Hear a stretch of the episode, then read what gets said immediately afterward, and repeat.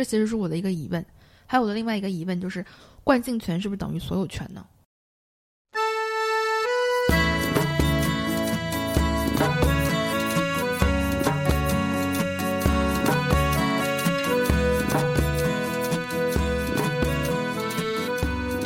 大家好，欢迎收听新一期的《有朝一日》，我是小六，我是阿路，我是玉林。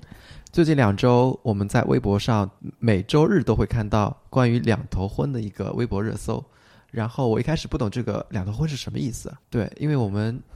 浙江只有两头屋，不是，对，浙江只有金华的两头屋。我觉得你肯定是知道两头婚具体是什么，但是不知道它是叫这个名字或者被这么叫了。对，因为在我我生活这个区域里面。平常有，比如说，嗯，是男娶女嫁，或者说男方入赘到女方，但是对于这个具体叫什么名字，确实很少会去聊到。我觉得我们之所以这次可能在这个话题上面有了一些比平时要多一点的探讨的原因，是因为它就发生在我们身边。嗯啊，离我们很近，我们身边有很多这样的案例。嗯，但是我们之前好像也没有觉得怎么样，就好像关注到对，仿佛就是一种呃地方的一个习俗。对对，没有把它当成就是真的一回事儿去审视它。对，但是当我们去审视这个话题的时候，又发现在这个现象的背后，它是有很多值得探讨的东西。嗯，那我们首先来看一下现在网络。那我们要不要先说一下，就是两头婚是什么？对对对，两头婚的是怎么来定义的？然后我搜了一下，看到是有这么一条，他说是既不属于男娶女嫁，也不属于女招男入赘，而是小夫妻成家以后呢，依旧与自己的家庭保持一定的粘性。通常呢是各住各家，但是我对这个各住各家还是有点疑惑的，因为我在我现实生活中碰到的一些例子里面，大家不是各住各家，还是独立出来住在一个地方，双方的父母还是保持一定的粘性，这倒是真的。那第三个的话，他就会说，他们一般会是两个小孩，其中一个呢跟父亲姓，一个呢跟母亲姓。然后在两头婚的家庭里面，没有外公和外婆这个概念，小孩子对爸爸妈妈的父母都统一称为爷爷奶奶。从我身边的一些确实存在的真实案例来看，我觉得在这个形式上面可能没有那么的固定。嗯，是的。嗯，但是他们背后都有一个核心的观念，就是生两个小孩，并且小孩个姓一方家庭的性，就是两个小孩，一个是新爸爸姓，一个是新妈妈姓，好像这个是一个不变的核心。对，其他的可能实操上面大家各有不同。嗯，我这边听到最多的例子就是，嗯，就比如说有一个女方姓陈，男方姓陈。我来讲这个故事吧，因为我的普通话不好，这这一段就是。南方人前后鼻音不分的原因，不对，但是要你来讲才能讲出来这个梗在哪，对吗？老研究的味道，就是女方姓陈，男方姓程，对，嗯，然后在我们杭州，如果用方言来说，都是读陈，不是方言，就是你们不分，对我们前后鼻音不分，就是如果你就用土话来读的话，你就不知道他是姓陈还是姓陈。对，所以在当我比较仔细的去想这个话题，然后意识到这个两头婚的核心是女方家庭想要这个惯性权的时候，给我的第一反应是说，女方家庭并没有夺走男方的惯性权，而是大家选择在这个二胎放开的时候生两个，双方家庭各一个。那有给，比如说这个要结婚的女子，就要当妈妈的这个人。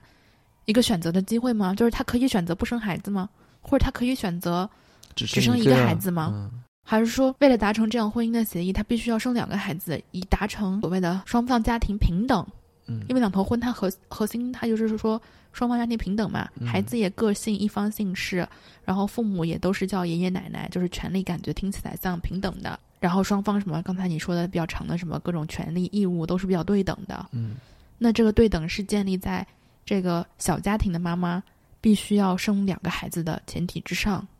对吗？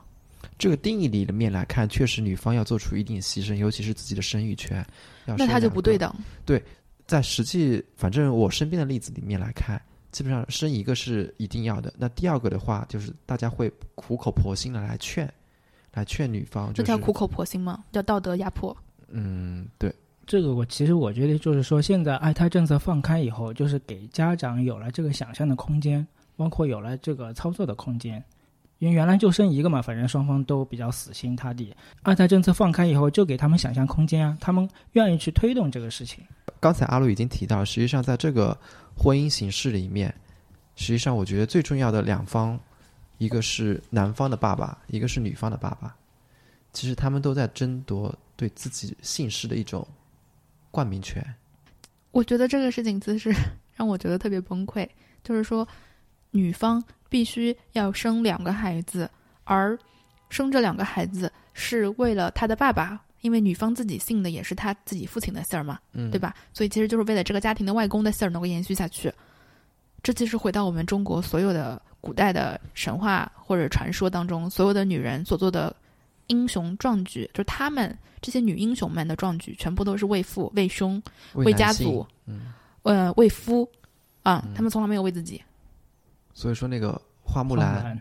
对啊，这是实际上也是代父从从军军，对啊是为了严惩。就是女性从来没有过个人意愿，她们没有过自己的追求，她们没有因为追求自己追求的东西被歌颂过。嗯，嗯，这个在一本书里面，就是我记得我在读费孝通的《乡土中国》里面，他就有提到，他就说，中国的家的扩大的路线是比较单方面的、单系的，就是基本上只是包括父系这一方面。除了少数的例子以外，家是不能同时包括媳妇和女婿。所以说，在那个单一的父系原则下，女婿和结了婚的女儿都是外家人。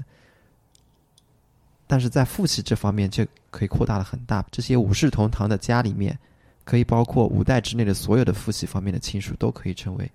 这一父亲的这一个就支脉。同宗同源嘛，对同一个姓的就是同一个宗的嘛。嗯。但是女生的话就会牺牲很大，比如说你嫁进去那那一方面，那你可能就是为那个家在着想，家那个家在做贡献，就很少为自己，对或者说为就因为古代就是说女生出嫁以后啊，嗯就男方不是给女的聘礼嘛？那不管嗯。最后这个聘礼有没有还给这个女生啊，就是它象征相当于呃女生出嫁以后，她就跟她的娘家切断切断了关系，并且她要冠上夫姓嘛，包括呃权利义务对等关系，她也失去，她也不用嗯、最后有赡养她自己父母的义务，她反而是要赡养公公公婆婆，就是夫家的这个赡养义务。所以从这个角度来讲，就是古代中国女子出嫁以后，相当于跟娘家切断了得，关系。那比如说在啊、两头婚这个事情上面的话，所谓的双方平等，那是不是也就意味着我进入一个这样的婚姻的话，意味着我不需要对，呃，假设比如说是我，那我就不需要对我的丈夫的父母尽到任何义务了呢？嗯，这个就根据刚才你说的古代的那个情况的话，就是我是说古代那个情，就是现在，呃，就是为什么我大家都是平等的。你照顾你的父母，你养你的小孩，你想姓你姓儿的那个小孩，我照顾我的父母，我养姓我姓儿的小孩，他不平等啊！这两个小孩都是我生的呀。嗯就是我是说，为什么就是现在的父母，就是说父母辈他们还有这种惯性权的这种思维啊，它肯定是来源于中国古代，就是相当于我们爷爷奶奶那一辈的一些，就是思维方式，包括价值观。所以从那个就是因为原来的话，相当于他们那个社会没有像现在这么流通嘛，大家都是相当于都是固定在自己的村子里面，就很少去外面生活，所以他们的婚姻本身也是包办的，或者是父母之命媒妁之言的。所以从那个时候开始，就是如果女生出嫁的话，相当于她就跟当时的娘家就切断了关系，包括她就是一个夫家的一份子了。我觉得之所以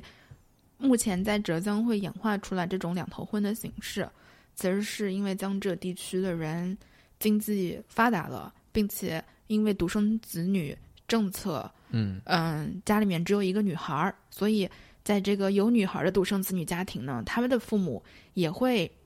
希望自己的，就是因为父母的养老啊、财产啊都指着这一个女孩儿，嗯所以他们不能让这个女孩发生，比如说像古代的传统这样，就是说，嗯、进了别人家的门儿的这种感觉。但是现实生活中，哪怕你进了别人家的门，那她还是你的女儿，还尤其是在独生子女政策下，所以我觉得就是完全没有必要去争这些东西啊。对啊，浙江一个经济这么发达的地区，但是人们的思想都在清朝。就是说到这个清朝啊，就是为什么其实我们现在就是说，嗯，传宗接代又叫做延续香火嘛啊，就为什么把传宗接代叫做有一个香火的概念？其实很多就是说，我们现在就中国人，就是不仅我们活着可能需要子女的赡养，就是死了以后还要接受我们下一辈包括子孙辈的一个香火的赡养。但是我觉得现在我们独生子女政策下面，女生肯定不会嫁过去以后就抛弃这边的自己养育的自己的父母，对吧？嗯，肯定也会尽到自己的赡养义务，那肯定也会想着法子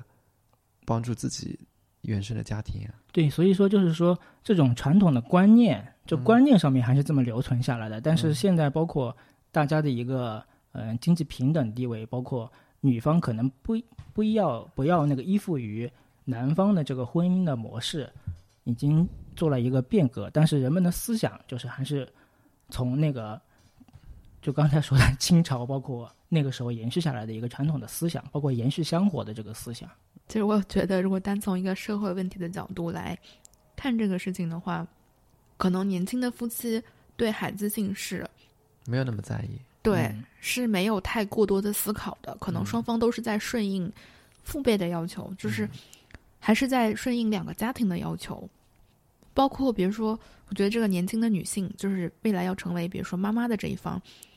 她可能也是以跟夫家争取惯性权的形式，在大多数情况里面，她是在以这样的形式尽孝。嗯，嗯，但是如果再追究下去的话，孝道本身也是父权制的产物。嗯，就是女子不管从夫还是从父，她其实都是在父权的压迫之下的生存。我一直有一个疑问，就是在两头婚里面，不是说女方的父母也希望有一个孩子能跟他们的姓嘛？那如果从女方的父亲来看，那他就是传宗接代的这个思想在。那对女方的母亲来说，因为她自己也是嫁到这个夫家来的，她为什么要这么执着于拥护自己丈夫这个姓氏？比方说，她的丈夫是姓马，那这个女方的母亲姓杨，那这个杨女士为什么要对这个马氏的这个姓氏有如此高的一个就是对她孙子未来姓马有这种执念，是对？？因为她自己是她已，经嫁过来了呀，她嫁过来，相当于她已经跟她的丈夫组建了一个新的。我觉得是因为她的权力地位是在嗯父的这一方，还在于她丈夫给予的那些权利地位，就是嗯就是从古至今，一个女人一旦生了孩子之后，她就可以母以子为贵了，她在这个家里面就有权利、有话语权、有说话的地位了。在此之前，她就是一个媳妇儿，嗯，她是没有地位的所。以总要媳妇总要熬成婆的那一天。所以说，虽然我们可能女性嫁到夫家里面没有像国外一样改姓氏，但是在潜意识里，实际上自己还是在默默的帮助自己的丈夫，做出了很多贡献，而没有为自己一方所考虑太多。因为观念里面，就是我们父母那一辈，其实说的嫁跟娶，其实就是严，因为他们其实有很多兄兄弟姐妹嘛，不像我们这一辈就是独生子女，所以你可以去回过头去看，为什么我们的父母辈特别现在就是关注这个，就他的孙辈，嗯，什么性的问题，因为他他自己的那个兄弟姐妹是很多的，你有没有发现“嫁”跟“娶”这两个字都是女字旁，嗯哼，或者说都是有一个女字组成的？其实我觉得，这就是人为什么要好好学英语，或者是学一个其他的语言，就是你会有一个对照组。以前我们说“嫁”和“娶”的时候，其实我没有觉得有什么奇怪的地方。但是等你翻译到英文的时候，你会发现它只能翻译成 marry，不管是男方 marry 女方，还是女方 marry 男方，它是没有嫁娶之分的。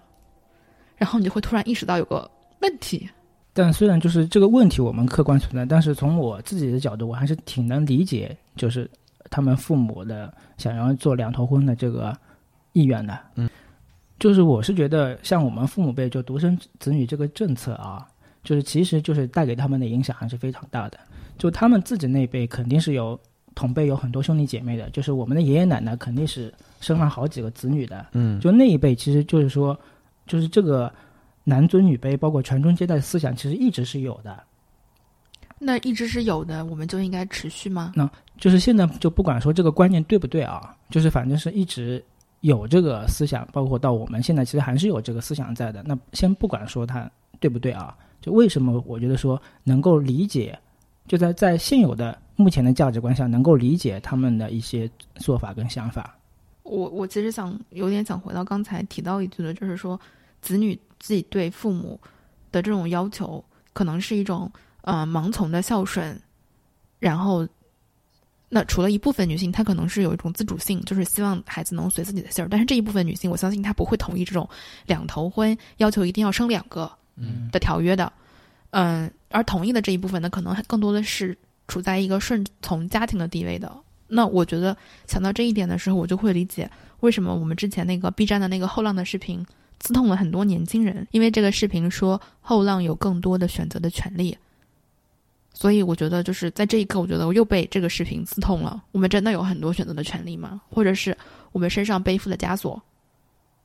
真的给我们这样选择的权利和空间了吗？当代，在我自己一个不够完整的观察当中，我会觉得当代年轻人的小家庭，虽然可能就是说，嗯，自己独立买房了，但是在生活上还是高度依赖于嗯大家庭的。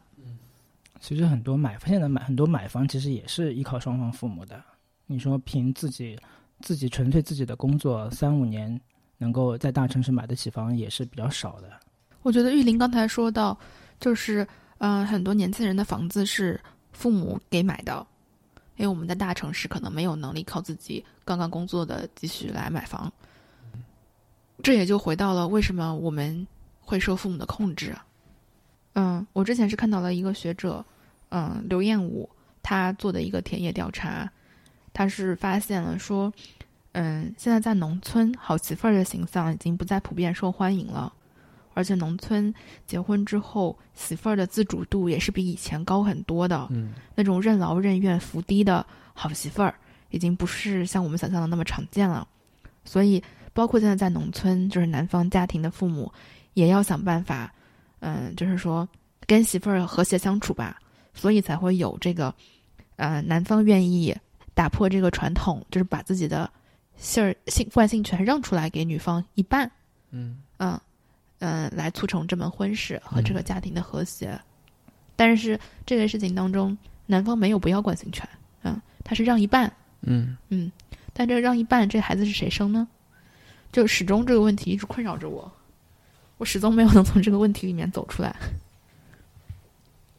那当然，在生育这个环节，我觉得女生付出的时间、精力、身体方面的痛苦，肯定要比我觉得远远高于男性。嗯，如果说男性让惯性权让一半，我的理解是不是可以认为男性没有让惯性权？因为我觉得这个“让”字就已经很刺眼，他觉得这个东西是我首先有的，然后在我可以的情况下，我给你一点。但是我们现在应该来重新审视这个习俗。呃，我的理解是，这个惯性权的转移，它的转移真正发生，应该是发生在男方和女方一方可以进行选择，哪怕只有一个孩子。如果说两方各一个的话，其实只是说，嗯，你也可以有自己生一个，你自己信你自己的姓儿。我觉得未来就是现在，我觉得是一个过渡阶段，发展就是未来可能发展几年以后，我觉得这个应该就是一个双方可以自由讨论的一个这个性，其实我觉得还是一个就是刚才说的经济基础，包括财产，呃，农耕社会演演变到我们现在这个商业社会，其实本身就是在不停演化的，包括某就是父权社会本身也是基于这个农耕社会而形成的。那我能不能够认为，之所以两头婚的这个现象会在江浙地区这么的多见，其实就是表面上看起来是男方把这个东西让渡给女方一半，但实际上是男方牢牢把它攥在手中。不然的话，我们就可以有一个孩子，这个孩子可以自由的选择姓父或者姓母。这个就是相当于经济社会结构的一个改变，去对抗传统，然后相当于现在就是说双方各它其实就是一个对抗的失败嘛。嗯。其实我觉得这个问题不仅仅是男方和女方，我觉得背后反映的还是经济实力的问题。因为刚才阿洛说，嗯、有一方的时候是男性让给女性，但是如果是在以前的入赘那种结婚形式中，那男性是完全没有姓氏权的，他就是女性完全主导的这个情况下，那那种情况下就是有经济实力的女性让渡了一部分给男性，所以说我觉得这背后可能更多的还是一个经济实力的考量。嗯，我我其实有一个问题啊，中国有句话，古话是“不孝有三，无后为大”。那如果是这样子的话，是不是男方对这个无后的压力，就是后继无人的这个压力会更大？因为他自己是延续香火的，但是男方却没有对这个有任何反抗，那我是不是可以默认他们从中是得到了巨大的好处的呢？这其实是我的一个疑问。还有我的另外一个疑问就是，惯性权是不是等于所有权呢？就是我把这个东西贴上我的名字了，比如说我的水杯，我贴个标签，写上我的名字。那如果我们把惯性权看作所有权的话，我们是这样看待问题的时候，是不是我们就把孩子看成了 human capital？那是不是意味着我们从思想上已经全部深度的资本化了？我其实，我其实对这一系列的问题，我自己没有一个特别完整的答案。我觉得除了这个姓氏的争夺以外，我想讨论的就是这个时代背景，就是发现两头婚这种形式出现在江浙地区，都是经济比较发达的地区。但是我觉得经济发达的地区，他们的关注的重点还是在。姓氏这方面啊，没有去关注，比如说长辈们夫妻自己的生活状态，夫妻之间的情感培养是怎样的？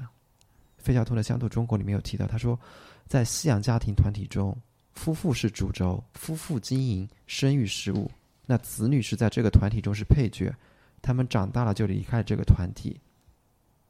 夫妇成为主轴的话，那两性之间的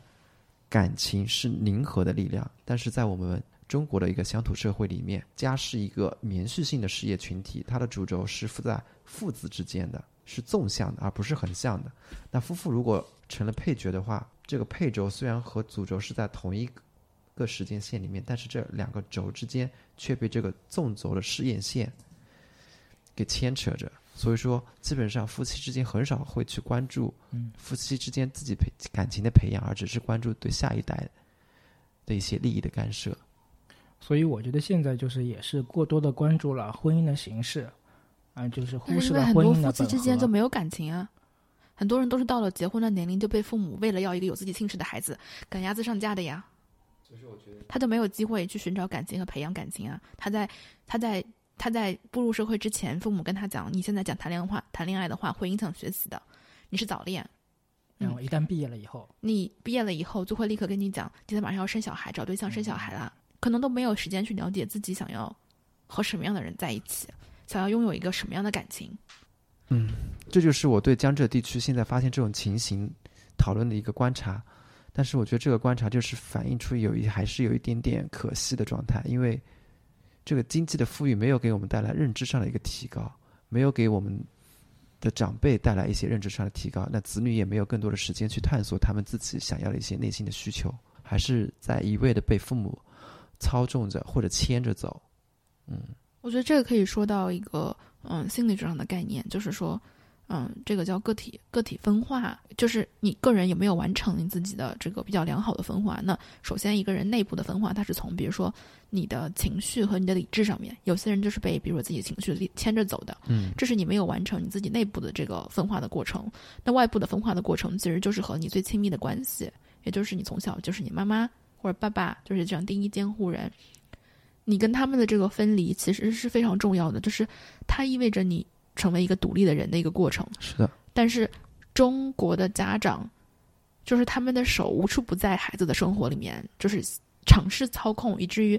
嗯，因为在父母和孩子的关系当中，从小开始，父母是处于比较强势的位置的，孩子其实你小时候没有什么能力，嗯，是非常弱势的位置的，所以当父母。自己没有完成和孩子的分化的这个过程的时候，孩子也很难主动的完成，或者说要克服比较大的困难，来完成这个和父母的分化。所以最后导致的就是两边都在要求对方做一些越界的事情，比如说孩子认为父母给自己买房是理所应当，啊，父母认为嗯，我让你生小孩生几个小孩是我可以管的事情，父母对你的小家庭指手画脚插手。那孩子也对，比如说父母，孩像出现很多孩子不允许父母黄昏恋，嗯啊，都是双方没有找到边界，没有这个界限。其实我觉得两方对分化这个动作都没有很强的欲望，孩子也不怎么想去从母亲、父亲那边给脱离出来，因为他实际上在生活中还是有很多有求于父母的这些事情发生的。对啊，他一方面是在压榨父母的经济条件，另外一方面是在压榨父母的劳动力。是的，比如说婚后给自己带孩子，在自己比如说工作的给自己烧饭啊什么这种，那你就要承受父母也一直捆绑着你的一些私人的这个后果。是你是你在占取这些福利的时候允许了，你的人生就被他这样掌控。嗯，而且我觉得独生子女的这一代啊，就更加放大了这种效应。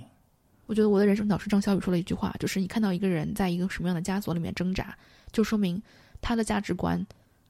就是这样的，就是他选择了这个枷锁。所以就我觉得就是你父母之间的关系，其实其实也是权利义务关系的一种对等。你要求父母越多，那父母也会干涉给你越多。嗯嗯，还有我想尝试说的一个一个想法就是，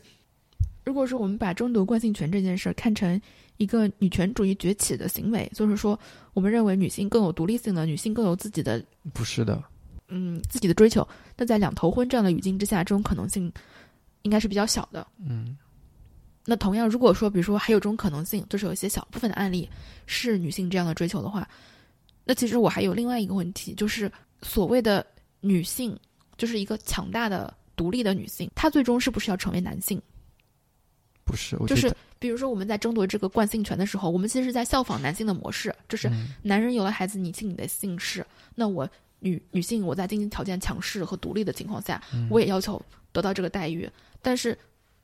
他给我提出的一个问题就是说，作为一个女性，我想强大和独立的时候，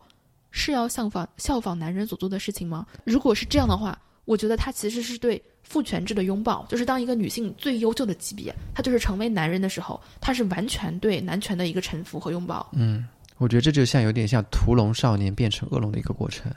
如果女性想要追求的东西是男性现在所拥有的，我觉得女性可能要拥有的东西是女性做的一些事情跟男性是平等的、自由的、有选择的。我觉得就是这个话题，嗯，它的它的可讨论的范围太广了，我很难在就是几句话之内把它，嗯，比较完整的或者说滴水不漏的叙述出来。但是我觉得这是一个值得，嗯，所有对自己权益有追求的女性去思考的问题。就是说，如果我们认为女权或者最成功的女性或者最强大的女性，像电电视、电影和电视剧里面那样强大的女主的形象，都是穿西装套装、打领带的，那真的是所谓的女性的权益的最高的体现吗？还是说我们对男权的无条件的拥抱？对，这这是一个问题。对，可以大家和我们一起探讨。这个话题里面，我还注意到另外一个点，就是没有了外公外婆这个概念，小孩都对长辈尊称为爷爷奶奶。因为是外公外婆啊，有个外字啊，所以理解里面就是说外公外婆其实就是外外客的这种概念。那在二十一世纪的我们，在物质生活已经日常丰富的当下，我们还要对这个外公外婆、爷爷奶奶这个正常的概念啊过度的解读了，我就觉得没有必要，完全没有必要。我觉得，我思考这个问题的话，还是会觉得，双方婚前达成什么样的协议，它只是一个婚姻的形式。虽然说婚姻它具有一定的经经济性和政治性，但是在我们就是说当代青年的追求当中，我还是觉得大家应该更从一个更加理想化的角度来对婚姻抱有期待，就是说。嗯，只要双方的感情很好，那其实最后这个表面的形式，不管怎么样，我觉得都会有一个好的结果的。嗯，有很多人通过两头婚这种形式过上了自己想要的生活，他们也觉得这种形式是符合他们的。是的，我在那个嗯微博上面其实看到很多人，就是嗯，也是江浙地区，就是两头婚这种当事人或者是距离很近的亲属，他们会觉得，呃，仿佛上了微博热搜是在给这个词污名化，对，就他们觉得现实当中生活还挺好的呀，嗯就是这种感觉。嗯，我觉得生活挺好，那些人就是本来就已经想好自己要怎样的一个追求方式了，然后呢，可能在做决定的时候呢，大家也就摊开来说明白了。而且确实有些就是包括婚姻法，其实很大程度上是一种，呃，财产保全、财产保全，包括保护双方财产的一个法律啊，就嗯说的通俗一点。所以有些事情如果在婚前就已经约定好相关的一些协议啊，或者是能够说明白啊，也省了婚后的很多麻烦。嗯，因为这种的话只是一种婚姻的外在形式，那至于婚姻到底应该是过得幸福还是不幸福，关键还是取决于小夫妻自己对双方的经营的情感经营。我这个地方就想引用恩格斯的一句话，他是这么说的：“这个时代也有自己的浪漫故事和爱情幻想，但都是按照资产阶级的方式，而且归根结底都是抱着资产阶级的目的的。”所以这就是恩格斯说的，他其实有一个非常崇高的理想，这就是他所推崇的共产主义，就是他认为在私有制，就是在这个资产主义的话语向下，是不会有真正的男女平权和嗯自由爱情婚姻的。这也就是我觉得，在我读了就是《家庭私有制和国家起源》的这本书之后，我觉得安格斯他其实是一个非常浪漫主义和理想主义的人，就他对社会主义的这个信念，也包括了就是对爱情的信念。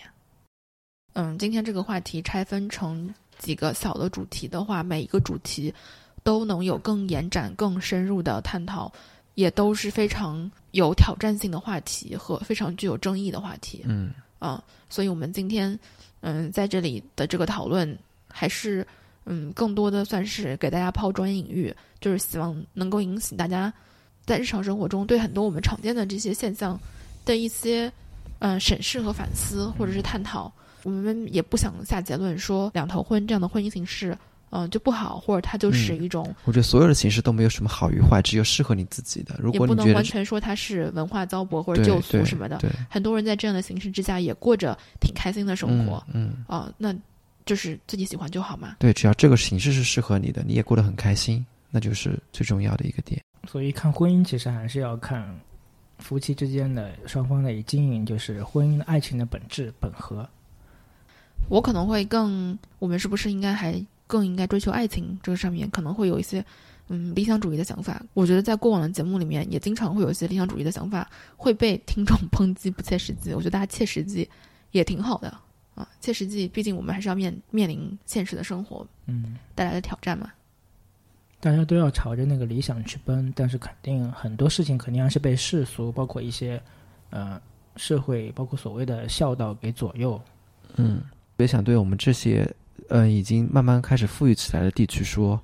就是我们除了下场干预我们下一辈子女的婚姻的时候，那我希望长辈们也能更多的去关注一下他们自己夫妻之间如何保持情感的温度，对，我们还是会抱有一个比较理想主义的期待，对吧？嗯嗯就是包括年轻的一代也能越来越独立的去思考这个社会发生了一些变化，而不是说还是被自己周围的一些环境所裹挟着去做一些你自己并不想做的一些决定。经济的发展、社会的发展是会让我们有更多的思考的空间和选择的空间，而不是把你更加局限于父母想让你成为的一个产品。那我们今天就聊到这里吧。如果你喜欢我们的节目的话，呃，也希望你能在 Apple Podcast 上面给我们五星好评，让我们更加有更新的动力。同时，你也可以在微博搜索“有朝一日播客”来跟我们取得联系，交流你的想法。那就大家拜拜。拜拜。拜拜。所有年轻人，年轻人，年轻人，问题出现，我在告诉大家，